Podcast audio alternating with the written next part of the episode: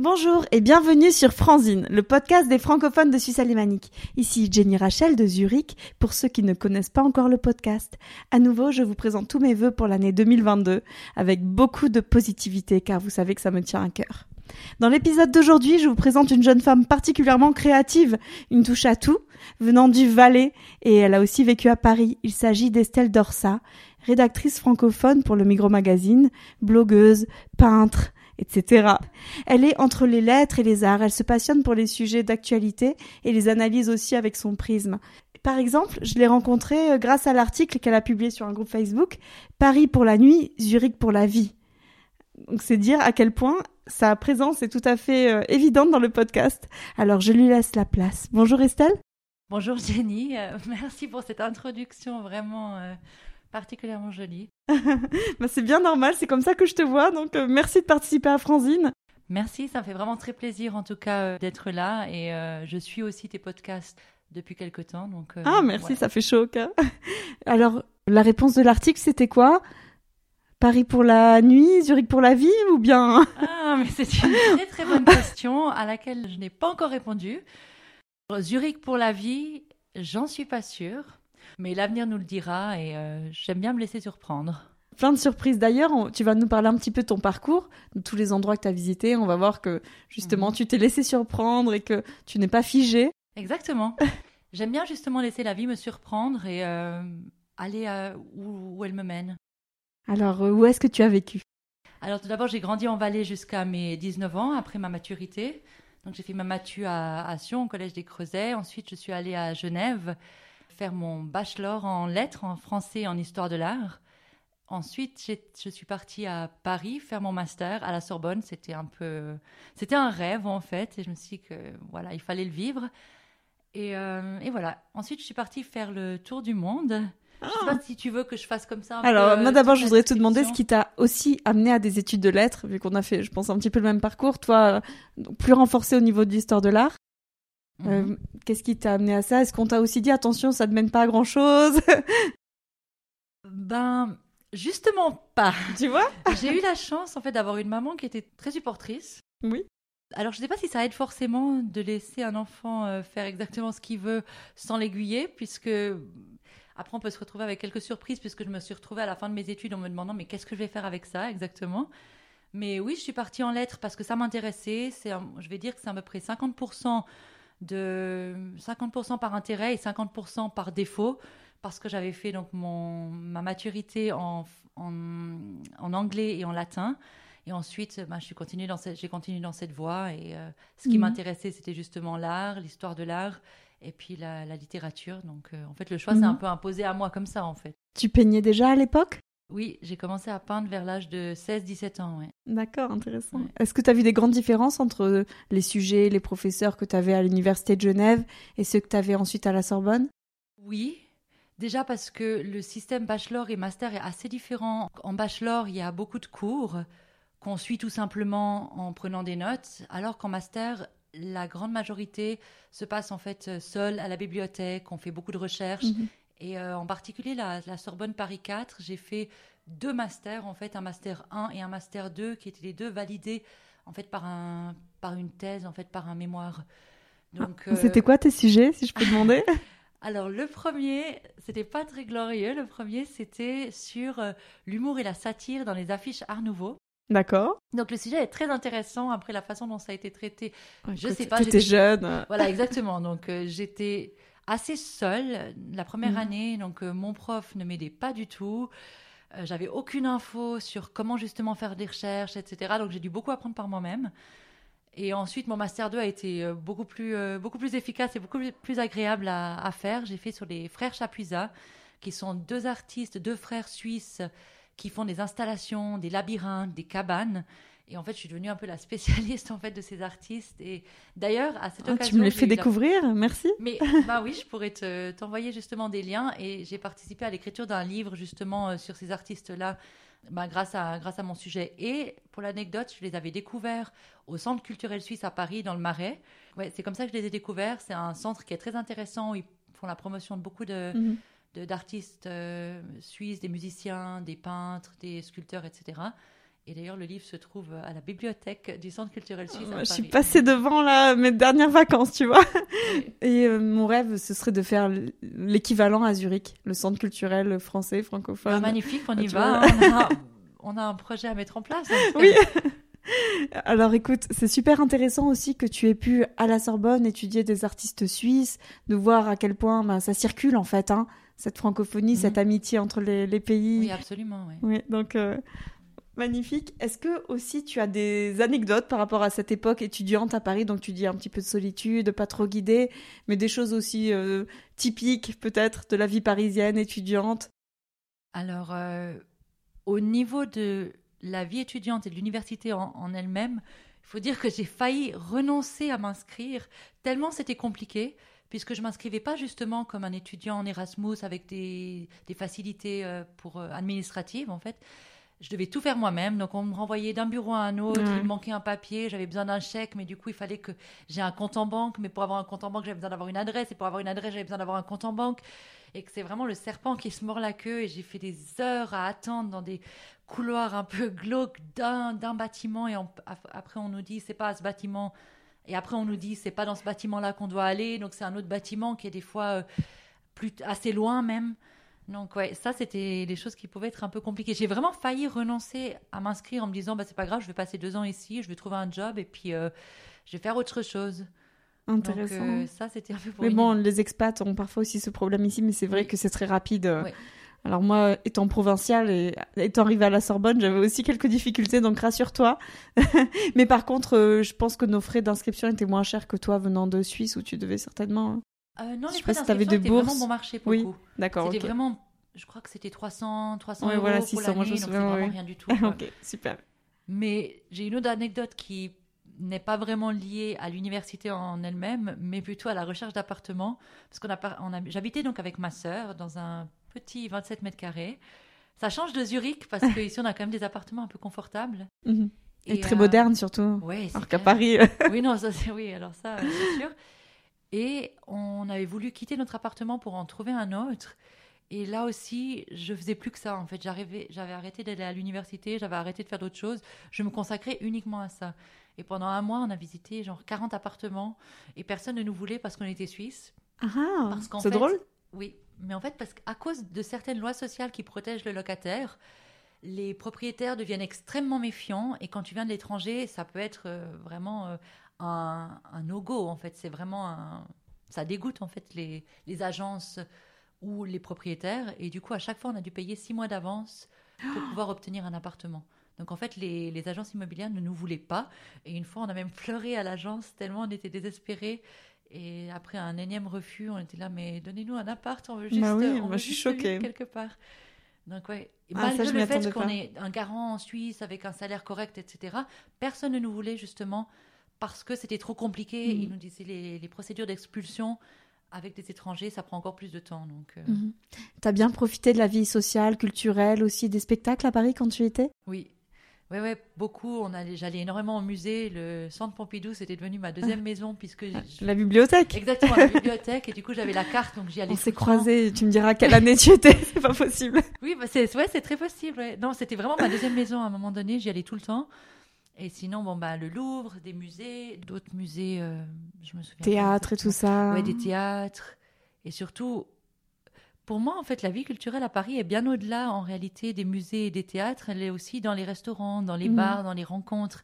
Les gens sortent énormément et ont du plaisir à parler, en fait, de leur vie et de leur façon de voir la vie et la ville de Paris, en fait. Et ça, je trouve ça très intéressant, ce qu'on a un peu moins ici. Il y a une mise en scène, une mise en scène de la vie sociale. Exactement. C'est exactement ça, une mhm. mise en scène de la vie sociale. Et je trouve que la culture se passe aussi des fois euh, autour d'une bière dans un bistrot, en fait. Mhm dans, dans ces rencontres-là et ces échanges-là, en fait. Absolument. Moi, je crois que c'est ça qui attache les gens aussi à mhm. Paris, parce que les difficultés, voilà, de logement, etc., de, parfois même un peu de, pas de violence, hein, parce que je veux pas exagérer, mais oui, de difficultés sociales. Mais alors, à côté de ça, quand on fait des rencontres et rapidement ça se fait, mhm. des gens peuvent aller tout seuls au café, ils savent très bien qu'ils vont finir par parler à 15 personnes. Exactement. Exactement. Et d'ailleurs, c'est drôle parce que quand on me demande que faire à Paris Quelqu'un qui me dira, ah, toi tu y es habité, qu'est-ce que tu me conseillerais de faire? Je dirais, ben balade-toi. Va au, au petit bonheur la chance, arrête-toi dans un bistrot qui t'intéresse, arrête-toi dans un Les ruelles. dans une ruelle, tu trouves tu vois une galerie, ça t'intéresse, entre-y et ouvre les yeux, Mhm. regarde les bâtiments, inspire-toi des lieux. Et je trouve que c'est la meilleure chose à faire à Paris Oui. et c'est de sentir comme la vibe et de d'attraper l'âme de Paris. Pour moi, c'est ce qu'il y a le- c'est beau. c'est la plus belle chose à faire là-bas en fait. Bon, faut dire que tu es une voyageuse accomplie. Donc euh, après Paris, tu prends ton sac à dos, tu fais un petit tour du monde. Est-ce que tu peux nous dire ben, simplement, est-ce que c'était toujours un projet dans ta tête? Ou euh, voilà, est-ce que c'était aussi par rapport aux circonstances, ton master en poche, tu devais réfléchir, enfin, tu pouvais nous en parler? Mais euh, alors oui, tout à fait. C'était effectivement quelque chose qui me trottait dans la tête depuis très longtemps. Puisque quand j'étais petite, j'avais à peu près 10 ans, on me demandait ce que je voulais faire. Je disais que je voulais être globetrotter. Quand j'ai compris que c'était pas un métier, j'ai dit que je voulais être reporter photographe.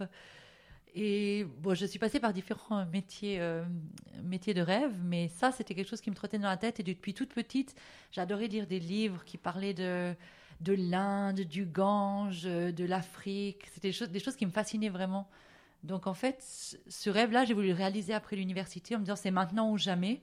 Je peux choisir de rembourser mes dettes d'études euh, tout de suite en travaillant ou alors je Mhm. me dis que je penserai à tout ça plus tard et j'utilise mes économies et je pars. Et c'est ce que j'ai fait. C'est courageux. Ouais. Toute seule? Ouais, j'ai fait, je suis partie toute seule. J'avais mon sac à dos et je me rends compte maintenant, avec l'âge, j'aime un peu mon confort, mais à l'époque, j'étais partie avec 14 kilos seulement, un sac avec 14 D'accord. kilos. J'avais euh, une paire de flip-flops, euh, une paire de baskets et une autre paire de chaussures, un pantalon, une robe. C'était vraiment un minimum. peu sommaire. Je m'étais dit, je veux partir à l'aventure. J'avais une vision quand même assez euh, romantique en fait des voyages, presque d'explorateur en fait. Oui, c'est Et ça. je partais vraiment à, à la- à l'aventure et à la découverte. Et finalement, tu as trouvé ça? Tu as pu réaliser ce, ce désir-là ou... Oui et non. En fait, Mhm. c'est tellement facile de voyager aujourd'hui que je pense que j'avais une vision quand même assez idéalisée du voyage et je pensais que c'était plus difficile que ce que c'est en réalité. D'accord. Parce qu'en fait, je suis partie et très vite j'ai rencontré des gens sur la route avec qui j'ai voyagé pendant un jour, deux jours, voire un mois. Et ensuite, à chaque fois, une Mhm. rencontre en entraînant une autre, on, on crée des liens et tout d'un coup, on, les chemins se croisent et se défont. D'accord. Et, Donc c'était pas vraiment partir seule pour de la méditation, faire le point sur ta vie? Euh, je pense que ça vient forcément, en fait. C'est vrai, quand on voyage comme ça, on se pose forcément des questions sur nous, qui on est, ce qu'on veut, on repousse nos limites, on est obligé de sortir de sa zone de confort. Ça, c'est quelque chose que j'aime bien faire, effectivement, sortir de ma zone de confort. Mais euh, non, c'était pas un but. C'était Mhm. pas un but méditatif. T'étais dans, dans des pays à risque parfois? Moi j'imagine une jeune fille euh, seule. euh, Euh, pas vraiment. Après, j'étais en Amérique du Sud, en, en Argentine, par exemple, c'était mon tout premier pays. Et je- comme c'était la première fois que je voyageais seule de cette façon-là, effectivement, je prenais certaines précautions que je prenais un peu moins après. Par exemple, je voulais pas prendre un taxi toute seule pour rentrer le soir parce que j'avais entendu qu'il y avait beaucoup de, de faux taxis qui. euh, Kidnapping, rançon. exactement, On s'imagine plein de choses. Exactement. Du coup, on s'imagine plein de choses. Comme tu Voilà. dis. Après, peut-être le pays le plus dangereux, c'était peut-être l'Inde, où je suis partie effectivement seule, mais j'ai rencontré un, un Belge à l'aéroport et en fait on a voyagé ensemble tout le temps, ce qui était très confortable, parce que du coup ça, ça a simplifié effectivement beaucoup de choses, parce que les gens pensaient qu'on était en couple, alors du coup Ah euh, il y avait comme un respect qui se créait, et les gens, les mecs venaient pas justement me, me parler ou m'embêter, Ah du oui, moins oui. beaucoup moins. Donc effectivement, ça j'ai eu la chance de, de le rencontrer. Sinon, je sais pas comment a été- aurait été mon expérience en. Inde euh, toute seule. Comment t'as préparé ça? Tu savais, euh, t'as lancé euh, des fléchettes sur le, une map monde et tu t'as dit je vais dans ce pays, celui-là? Ou bien justement c'était ceux que tu rêvais de, visiter concrètement? Un peu des deux. En fait, j'ai pris un billet tour du monde. Euh, je suis passée par une agence qui était spécialisée là-dedans. Et ils avaient plein de Ah, listes, en fait.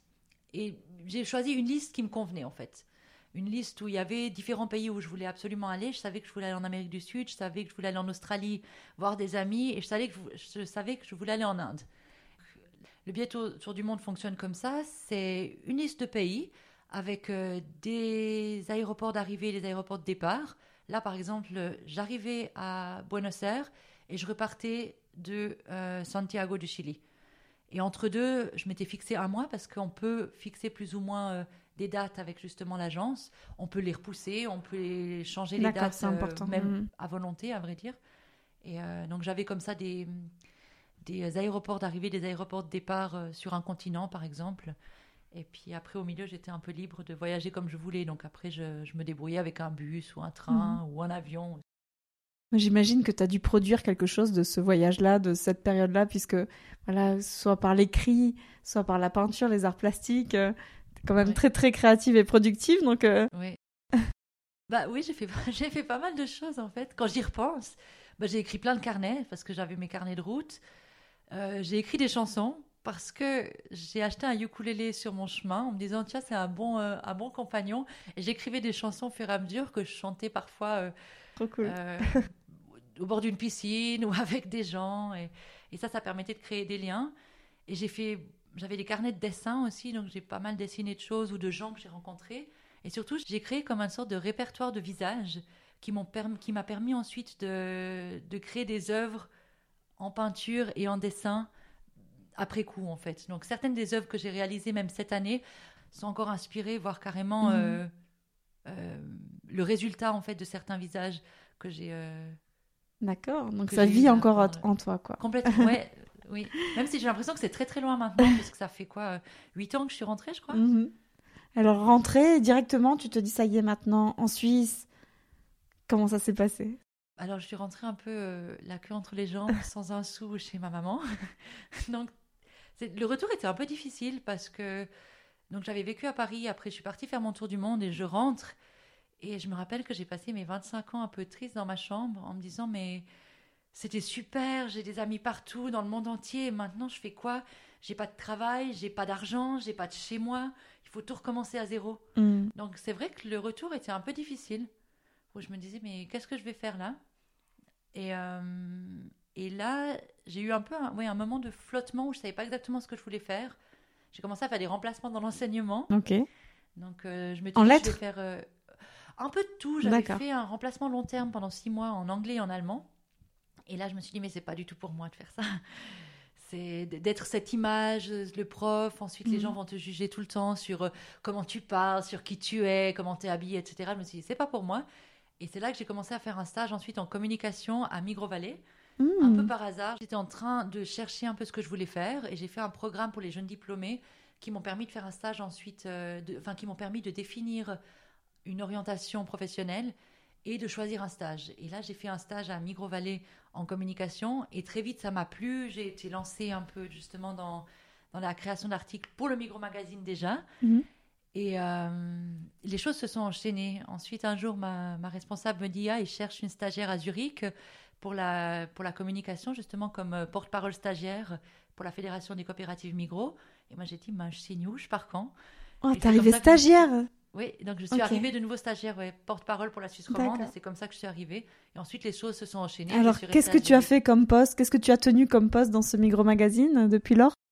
Alors, le premier poste, c'était d'être euh, éditrice pour les pages shopping. Donc ça, c'était un truc assez... Ça me parle. assez spécifique en fait où on est entre en fait le contenu éditorial et le contenu publicitaire et je devais adapter les pages pour la pour la Suisse romande puisque c'est des pages qui sont produites en allemand et ensuite euh, donc je devais un peu euh, m'adapter aux sensibilités pour la Suisse romande par exemple on ne fait pas une fondue de la même façon en Suisse allemande qu'en Suisse romande Ah, une d'accord. raclette n'est pas la même en Suisse romande qu'en Suisse allemande Alors, ça, c'est Enfin, les us et coutumes. exactement Mais ouais. au niveau des mentalités, il y a quelle différence? Euh, au niveau au niveau Sans, voilà, on fait pas. Je sais, euh, ça, ça ressemble à des généralités peut-être, mais pas du tout. C'est vraiment pour essayer de comprendre la finesse. Et justement, toi, qui as une cible, un public, comment tu l'adaptes? Finalement, c'est un peu de la traduction. Oui il y a une partie de traduction et c'est de la traduction culturelle aussi Mm. Parce que comme je dis, culinairement, on est assez différents en fait. Il y a des choses qui sont un peu des tabous en Suisse romande qui ne le sont pas du tout pour nous, comme par exemple le foie gras Ah oui. ou d'autres choses comme ça, ou qu'est-ce qu'il pourrait y avoir encore? Le sucré salé? Euh, ouais, ça, Je je sais sais pas. Oui, peut-être. Et après, à l'inverse, d'autres choses en Suisse allemande qui font et qui font partie de la culture, comme par exemple le, tu vois, le pain de viande, enfin le käse. non, comment ça s'appelle déjà? Le Fleischkäse. Fleischkäse. Donc le fromage d'Italie. En Suisse romande, c'est presque hérétique, ça. enfin, c'est... Donc, ce genre de, de différence un peu culturelle qu'il faut parfois. euh, Bon, ça, c'est pas vraiment des différences culturelles, c'est des différences culinaires Mhm. qu'on adapte. Ou alors, par exemple, La fondue, eux, ils vont se dire euh, oui, on peut mettre une fondue avec euh, des poires, avec du lard, avec des qu'est-ce qu'ils Ah oui, vont imaginer plein de choses différentes, alors que chez nous, on est plus traditionnel par rapport.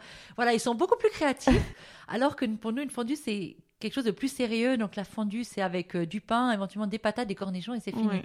Ou la raclette, moi je viens du Valais, donc pour moi une raclette c'est vraiment la raclette avec la demi-meule, les Ah patates, oui. les cornichons. Il n'y a pas de Ok. truc bizarre Ouais, mais c'est l'attachement au terroir aussi. Exactement. Mhm. Et du coup, ce genre de petites. Mais après, c'est des subtilités, on, on chipote un peu, mais ça a son importance. ouais. D'accord. Et pour la vente, par exemple, euh, qu'est-ce qui parlerait plus à un public suisse-allemand? Au niveau d'un produit, euh, justement que ce soit éco-responsable Est-ce que c'est des choses comme ça qu'il faut mettre en avant? Je te demande de, l'analyse, je je t'ai pas préparé. Ouais. Alors, effectivement, il y a des problématiques qui sont plus, euh, plus marquées en Suisse allemande qu'en Suisse romande. Après, il y a aussi une très grande différence entre les villes et les campagnes. Par exemple, actuellement, toutes les questions écologiques sont très très importantes en Suisse allemande et surtout dans les villes, une ville comme Zurich par exemple, alors qu'en campagne, l'approche est un peu différente. C'est plus une approche terroir, une approche de, des produits comme euh, des... Il y a plus une approche euh, régionale en fait, Mhm. donc une importance donnée au, au- à la proximité en fait et la connaissance des, agriculteurs par exemple, les La produits confiance, de saison, mhm. exactement. La saisonnalité, la régionalité sont beaucoup plus importantes dans les campagnes, j'ai l'impression qu'en ville, alors qu'en ville, on va beaucoup faire attention, par exemple, à manger végétarien, à avoir des Mmh. Traitement du plastique. Exactement, Ouais, moins de plastique, les produits bio, alors que le bio, par exemple, en Valais, a moins d'importance. Par contre, les questions régionales sont plus importantes. Donc les gens vont s'attacher plutôt à acheter des produits de saison euh, qui viennent de l'agriculteur euh, du coin, plutôt que d'acheter du bio ou des produits, des alternatives à la viande, par exemple. Mhm. Donc ce genre de choses, effectivement, elles Ouais, il y a du euh, bon sens derrière. Merci. Ouais. et, et merci d'avoir éclairé ça. Et quel autre poste, euh, donc aujourd'hui, qu'est-ce que tu fais au Migros Magazine? Ah, la Migros Tu dis la Migros, toi? Alors, euh, au niveau de la communication, on n'a pas le droit de dire la Migros, Ah, c'est d'accord. Migros. D'accord, Migros. Mais oui, mais dans le langage courant, les gens disent la Migros, oui. Mais actuellement, je suis éditrice à 100%.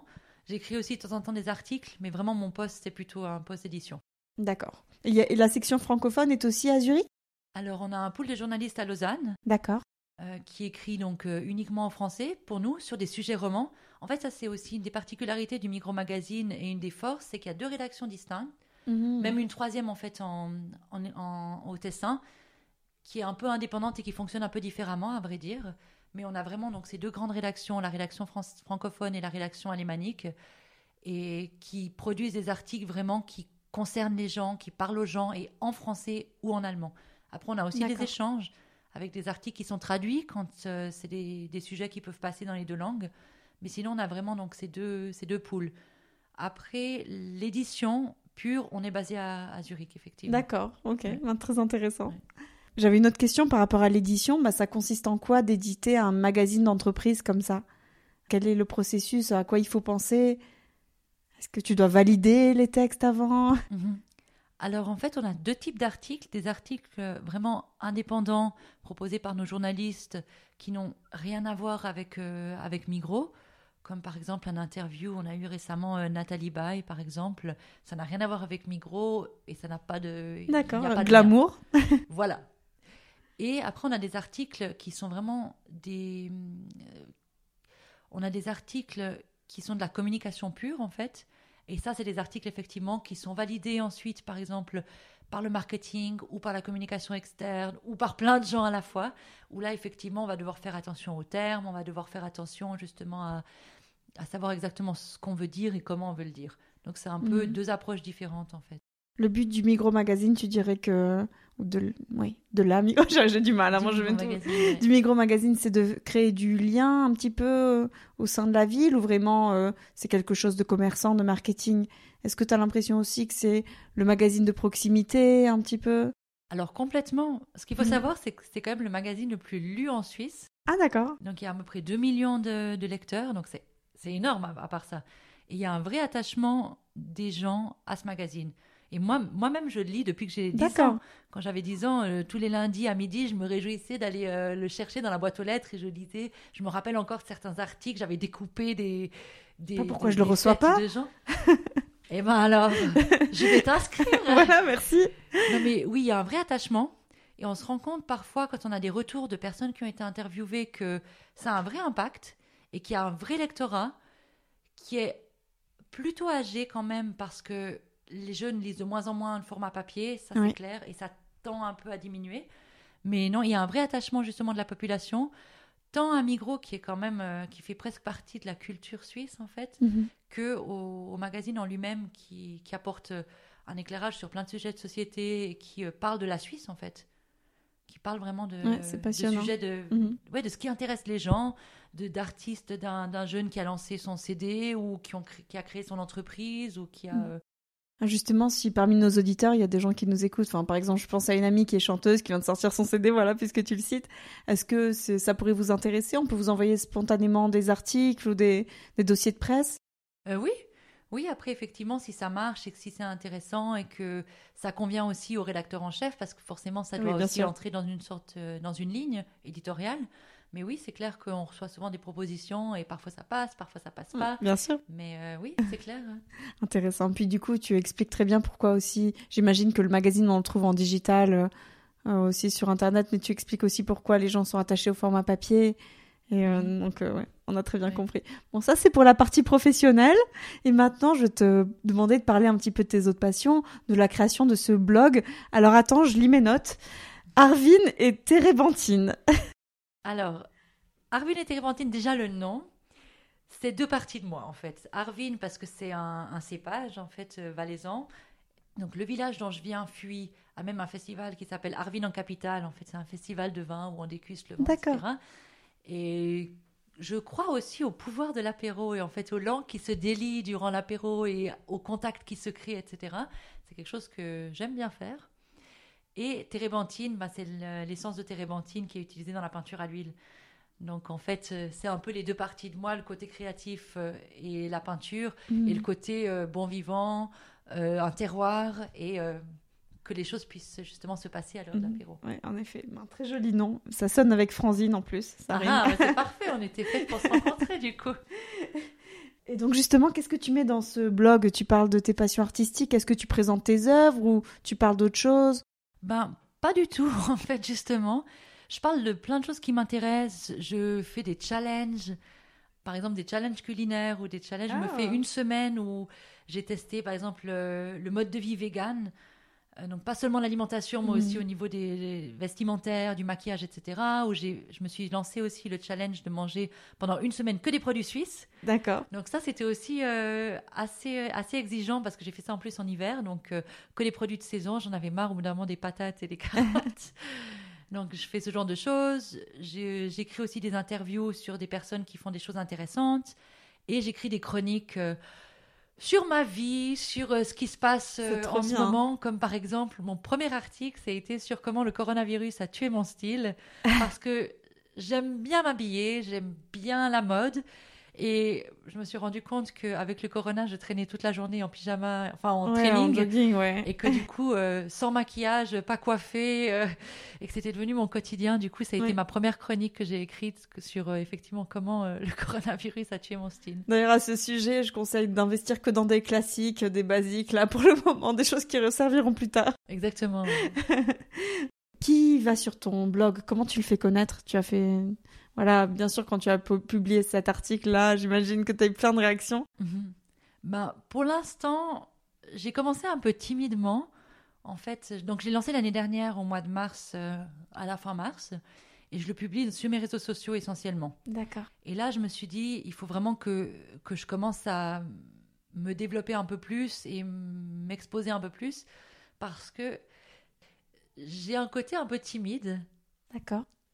Je me gêne parfois un peu de, de montrer ce que je fais. Du coup, j'ai tendance à travailler un peu dans ma grotte et, euh, ouais, et à le présenter juste aux, aux gens autour. Et là, Mhm. maintenant, justement, les réactions que j'ai eues sur euh, Français à Zurich, ça m'a vraiment donné comme un boost où je me dis, mais il faut que je sorte de ma grotte, il faut que j'essaye de, de m'exposer plus, de montrer ce que je fais, d'avoir des feedbacks, d'essayer de, de m'améliorer et d'avancer pour grandir. Parce que sinon, effectivement, j'aurais tendance peut-être à, à faire mon truc dans mon coin. Et Ouais, ouais. Moi, je te rejoins aussi. Et puis aussi, on- dans nos études de lettres, on nous vante beaucoup le travail de moine, une certaine Mhm. perfection. Le texte, il fonctionne en lui-même, etc. Et donc moi, ça m'a aussi beaucoup bloqué entre guillemets, même si c'est magnifique et c'est admirable. Mais je me disais, bah, en fait, je serais jamais à la hauteur pour produire des choses, euh, ou bien même tenir un discours sur un sujet que je ne Mhm. maîtriserais pas à 100%, déjà préécrit. Et ben, passer à l'action, c'est vraiment libérateur. Donc euh, tu fais très bien. Absolument, ça c'est vraiment mon leitmotiv, faire, faire, faire au bout d'un moment, parce que sinon, à force de trop se prendre la tête et de réfléchir, effectivement, euh, on n'avance pas. donc, euh, Exactement. Et c'est toujours les meilleures faut- personnes qui se mettent, entre guillemets, les meilleures personnes, oui, qui se mettent des blocages parce que les autres qui ont vraiment beaucoup d'ambition et qui se posent moins de questions, bah, ils foncent simplement. c'est intéressant. Comment tu cultives ta créativité, ta curiosité? Oh, Tu parles aussi de musique sur ton blog. Voilà. Est-ce que tu vas, es tout le temps en recherche euh, de Ouais. nouvelles choses? Bah, déjà, c'est là depuis toujours, en fait. Mhm. Je me suis fait la réflexion récemment que depuis à peu près l'âge de mes 10 ans, j'ai toujours eu la musique qui m'accompagnait, euh, le bricolage, la peinture, le théâtre, l'écriture, tout ça, c'était depuis très tôt là. Donc il y a toujours, il y a plein de formes d'art m'ont accompagné en fait tout au long de ma vie, l'une se substituant à l'autre parfois. Parfois j'écrivais plus euh, euh, des histoires ou mes carnets, ou alors je composais de la musique, ou alors euh, j'étais plutôt dans, dans du dessin ou de la peinture ou ce genre de choses. Mais je crois que c'est juste la vie en fait qui m'inspire, les gens, les rencontres, et quelque chose d'un peu pulsionnel que je sens que je dois faire en fait. Souvent, j'ai pas beaucoup d'explications à pourquoi je me mets à écrire des choses de façon un peu comme ça, un peu frénétique même. Mhm. C'est juste que ça vient et que ça doit sortir. Ah, ça déborde. Oui, ça déborde, exactement. Et que ça déborde. Après, sinon, j'aime regarder le monde qui m'entoure comme une source d'inspiration infinie. Et je suis capable de m'émerveiller.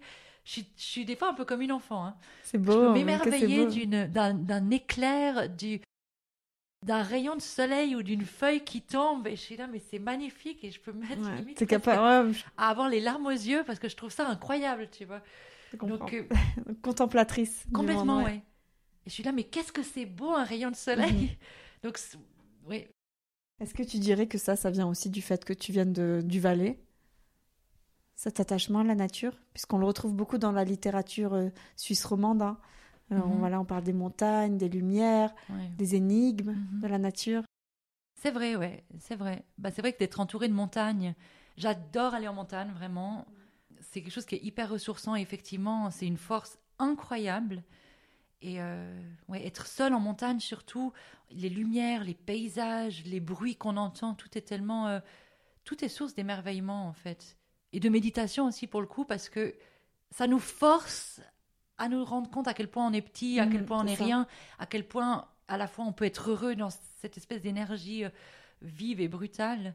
Mhm. Ouais, et ça, c'est vrai que bah, c'est possible que ça vienne aussi de la montagne, effectivement. Toi, tu dirais que ton identité culturelle, elle est plutôt suisse, ou bien quand même avec des fortes influences françaises, ou bien plutôt pop américaine Euh, Alors, Plutôt américaine, justement tri- tribal euh, Bah, j'ai toujours pensé que j'avais plusieurs personnalités en moi et justement plusieurs identités en moi.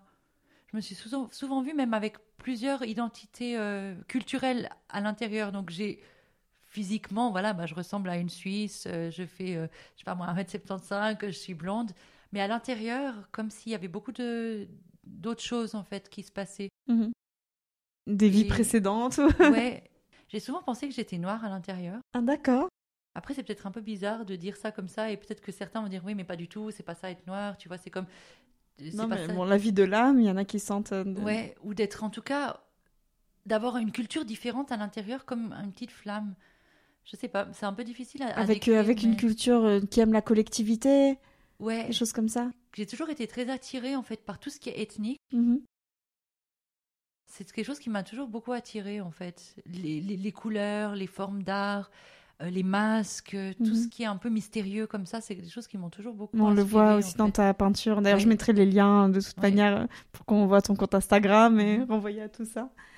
Je voulais te demander comment tu te sens justement en Suisse alémanique et ici à Zurich? Toi, pour qui ben, la communication est primordiale, l'expression artistique? Donc, euh, est-ce que tu arrives à trouver ta place, ton équilibre? Dans mes amis proches, oui, parce que j'avoue que je fréquente pas mal de romans, pas mal de francophones, et du coup, culturellement, c'est clair qu'il y a une proximité qui est, qui, est, qui est évidente et qui est beaucoup moins évidente avec des Suisses allemands, pour le coup.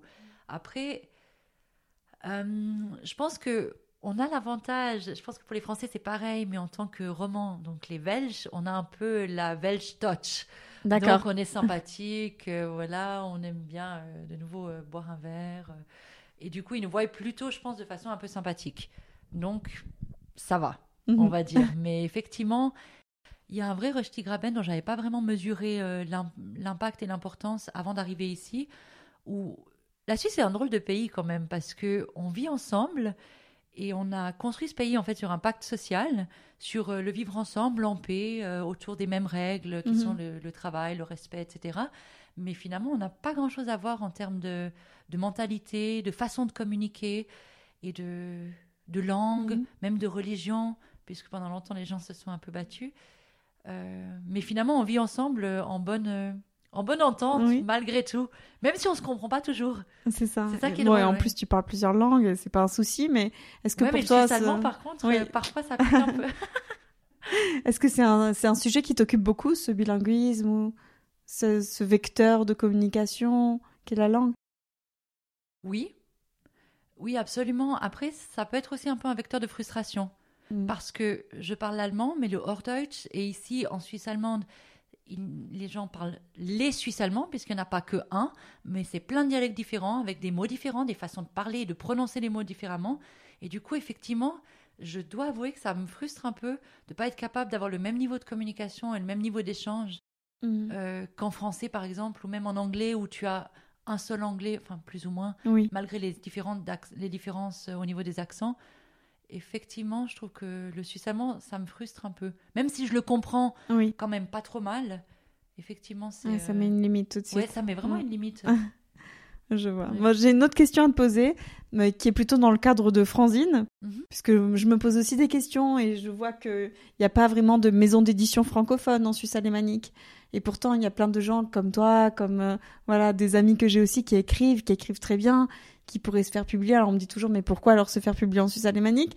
Eh bien, moi j'ai l'impression qu'il y a un phénomène vraiment euh, historique hein, de tous ces Français qui arrivent, euh, pas que Français, mais tous les francophones qui sont installés dans la région.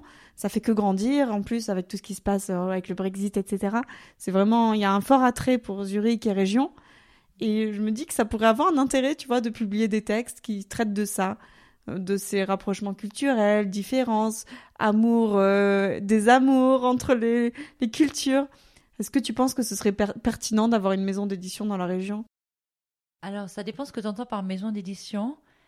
Euh, tu voudrais dire on publie des livres ah ou alors on publie des... Alors oui, je pense que ça pourrait être vraiment intéressant. Comme tu dis, effectivement, il y a une communauté qui est quand même importante et qui continue à grandir. Après, je pense que c'est difficile aujourd'hui pour des maisons d'édition de tenir euh, des maisons d'édition qui seraient, qui seraient justement jeunes. Hmm. Je pense que c'est très difficile. Le marché du livre est quand même assez compliqué. Les gens lisent quand même de moins en moins. Le papier est sur le déclin, même s'il il y a vraiment encore beaucoup de gens qui lisent et ça marche toujours. Mais je pense que pour une nouvelle maison d'édition, il faudrait vraiment avoir un, une, idée de base très solide hmm. avec déjà un, un, marché presque acquis. Oui. Et je pense que pour le coup, ouais, je pense que c'est difficile euh, financièrement. voilà, les beaux projets ne tiennent pas forcément la route financièrement. Ouais. En non tout pas cas... que ça intéresserait pas les gens, mais mhm. plutôt que je pense que c'est de toute façon difficile pour des maisons d'édition euh, de tenir aujourd'hui, alors que tout se fait en, tout se fait en ligne. C'est ça. Peut-être des maisons d'édition online, effectivement, qui produiraient des mhm. magazines online. Ça, oui, peut-être que ça, intéressant. Marché, ouais. En tout cas, j'en profite pour annoncer que là, en 2022, j'ouvre sur le site de Franzine, donc fran-zine.com, euh, un forum où justement toutes les belles plumes de la région qui veulent parler de leur vie dans la région ou pas, de ce qu'ils veulent, plutôt que de noircir des cahiers comme je fais. Là, je les ai cachés, mais il y en a pas mal. Si euh, ils veulent laisser leur texte et à disposition sur Franzine, et je pourrais en, faire euh, même la publication, la publicité, ou bien en faire un podcast plus tard, ou à terme, s'il y a un corpus assez garni, eh bien, on pourrait même en faire un livre, hein, pourquoi pas. Donc voilà, je commence avec cette idée-là, voyons si ça prend, mais j'ai bien conscience des difficultés, euh, en effet, financières. Mhm. Voilà. Mais je pense que c'est une super idée en tout cas, et je pense qu'il y a vraiment un lectorat pour ça. merci beaucoup. écoute, on va, on va, on va tester. Bon, c'est presque la fin de l'interview. Déjà, merci beaucoup. Avec grand plaisir. C'était vraiment très agréable. Pour moi surtout. Est-ce que tu as préparé une citation? Je demande toujours un partage de citations ou bien d'un livre qui t'aurait marqué, d'un auteur? J'ai deux citations préférées. La première, c'est Le courage n'est pas l'absence de peur, mais la certitude qu'il existe quelque chose de plus grand qu'elle. Et ça, c'est quelque chose qui m'a beaucoup accompagnée dans mon voyage, dans mon tour du monde en fait. Et j'étais terrifiée, mais je me disais, je vais combattre ces peurs. J'ai plein de peurs. Je suis quelqu'un d'assez Wow, angoissé ouais. et qui suis pleine de peurs, mais en fait, j'aime pas laisser les peurs me diriger. Donc ça, c'est la première euh, de mes citations. Et la deuxième, c'est ils ne savaient pas que c'était impossible, alors ils l'ont fait. Et ça Mark aussi, ben, c'est un peu la, la même chose. C'est qu'en Mhm. fait, on se met parfois des barrières, ou les gens nous mettent des barrières en se disant mais non, ça marchera pas, ou c'est pas possible, ou on se le dit pour nous-mêmes, alors qu'en réalité, parfois, on le fait. En fait, c'était possible. On a trouvé une voie.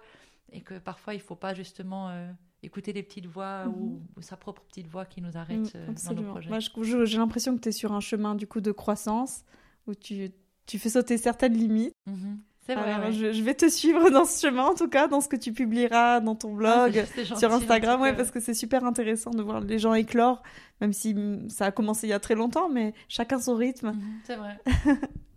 Très joli. Merci beaucoup, Avec- Estelle. Avec, grand plaisir. Merci Franzine pour euh, ce Avec moment. grand, grand plaisir. Chers auditeurs, voilà une personnalité qui en valait le détour, n'est-ce pas? Si vous êtes d'accord avec moi, n'hésitez pas à laisser un commentaire, des étoiles, des likes.